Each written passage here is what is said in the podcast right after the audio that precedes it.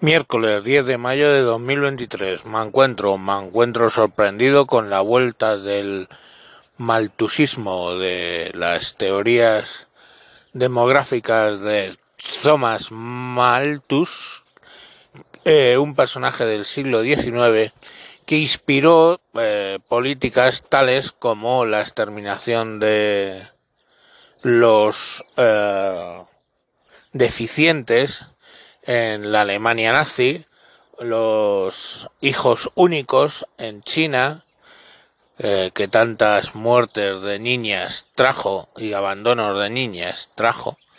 Eh, y bueno, pues una serie de curiosas desdichas. Y es gracioso porque este concepto de que los uh, la especie humana es un virus para la Tierra y todo ese tema y que hay que controlar la natalidad y la eugenesia y el aborto y todo este tema, pues la progresía ha hecho la eh, de su capa un sallo y ahora lo defiende pues a capa y espada. Fijaros que ahora el aborto es un derecho, no es un evento ni nada por el estilo. La eutanasia ya es un derecho lo mismo. Y bueno, de lo que se trata es de que no nazca gente, de que mueran la gente que es mayor, deje de dar la lata. Y no sé, que el mundo sea para los que tienen 20, 30 y 40 años. El resto no tenemos derecho a la vida. Si naces con un defecto con el que puedes vivir, por ejemplo, eh, la trisomía del par 21, o sea, lo que suele llamar síndrome de Down, pues, eh, aunque se puede vivir con ello, pues merecen la muerte y tantas y tantas cosas. ¿no? Entonces se ha puesto ahora todo esto de moda de vuelta. El otro día entrevistaban a Miguel Beato, de un señor de 83 años, que dirigió centros de genética en España, etcétera. Bueno, y venía a ahondar en esos razonamientos, ¿no? Que como ahora básicamente sobreviven y la medicina da soporte a un montón de males, pues como por ejemplo la miopía, pues básicamente eh, lo que consigues es que la evolución se detenga y bueno pues eh, sobreviva todo el mundo en vez del mejor adaptado. Eh, yo solo digo que este tipo de políticas llegaron en el siglo XX a puntos en los que se esterilizaba eh, a mujeres que tenían alguna particularidad eh, y que se muchas muchas dictaduras se agarraron a esto para eh, bueno controlar a la población controlar la calidad genética de la población. Y bueno pues ya os digo que la progresía ahora eh, pues defiende este tipo de de actuaciones este tipo de razonamientos. Pues, no me extraña no de que decir varios regímenes comunistas se han basado en ello, pero también totalitarios de derechas. Si a una madre que ya ha dado a luz a una hija, yo que sé, con esclerosis múltiple, cogen y la esterilizan, pues eh, supongo que no le hará mucha gracia, ¿no?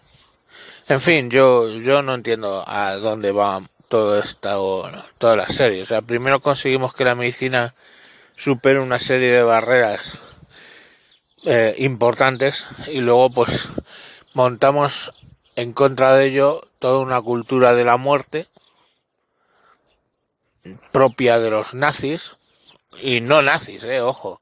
En Estados Unidos se aplicaron políticas eugenésicas hasta el año 79 en Inglaterra, el mismo Winston Churchill habló de esto. Era una, eh, digamos que durante el siglo XX fue una cosa popular este tipo de razonamientos en el que unas naciones y otras pretendían mejorar la carga genética de sus ciudadanos.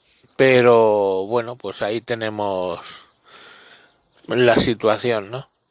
De remate el gobierno quiere prohibir a la Comunidad de Madrid unas particularidades que ha sacado en sus leyes, de modo que, fijaros la cosa, simplemente dice que necesitarán una eh, judicialización en aquellos casos en los que eh, la persona que se quiere actuar eugenésicamente sobre ella esté bajo la protección de la Comunidad de Madrid en alguno de sus programas. Y lo único que dicen es que bueno pues habrá que judicializar y que será un juez el que decida si esa persona puede tener eh, la eugenesia o, o sea la eugenesia la eutanasia perdón he dicho eugenesia todo el programa no tiene nada que ver. La eutanasia o no en estos en estos casos. Eso que parece de lógica, si una persona no puede decidir por sí mismo que decida un juez, pues eh, con el amparo de la Comunidad de Madrid, pues a estos progres no les gusta. O sea que la mínima limitación de ese presunto derecho a la eutanasia, pues se trata de parar. La mínima limitación del derecho al aborto, pues se trata de parar. Y así todo. Y vivimos el siglo XXI, eh, os lo digo así y creo que lo puedo defender en una cultura de la muerte en la que, bueno, pues se ha colado el concepto de que los seres humanos somos un virus para el planeta. Yo voy a decir una cosa.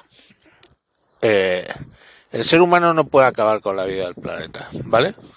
O sea, cosas más grandes como un meteorito gigante del tamaño de Manhattan hace 65 millones de años no lo consiguieron.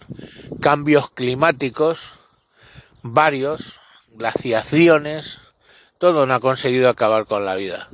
Y el ser humano no es una excepción, no va a conseguir. Podemos hacer que nosotros mismos o sea, por nuestras actuaciones, hagamos un suicidio como especie y desaparezcamos, pues lo veo más posible. Pero la desaparición de la vida no va a ser posible. O sea, no es posible. No está en manos del ser humano cargarse toda la vida sobre el planeta. Entonces, pues bueno, eh, debemos pensar que no es que seamos un virus, es que somos básicamente los que tenemos la llave sobre nuestro propio futuro. Pero de ahí a decir que somos un daño irreparable para el planeta hay un mundo. ¿Vale? En fin, vamos a ver si si la izquierda encuentra otra cosa para entretenerse. Eh, dado que no ya no no no tienen el tema ideológico y encontraron la ecología y, y, la, y el LGTBI y cien mil cosas. A ver si encuentran otra cosa para entretenerse y nos dejan un poquito en paz. Venga, mañana más.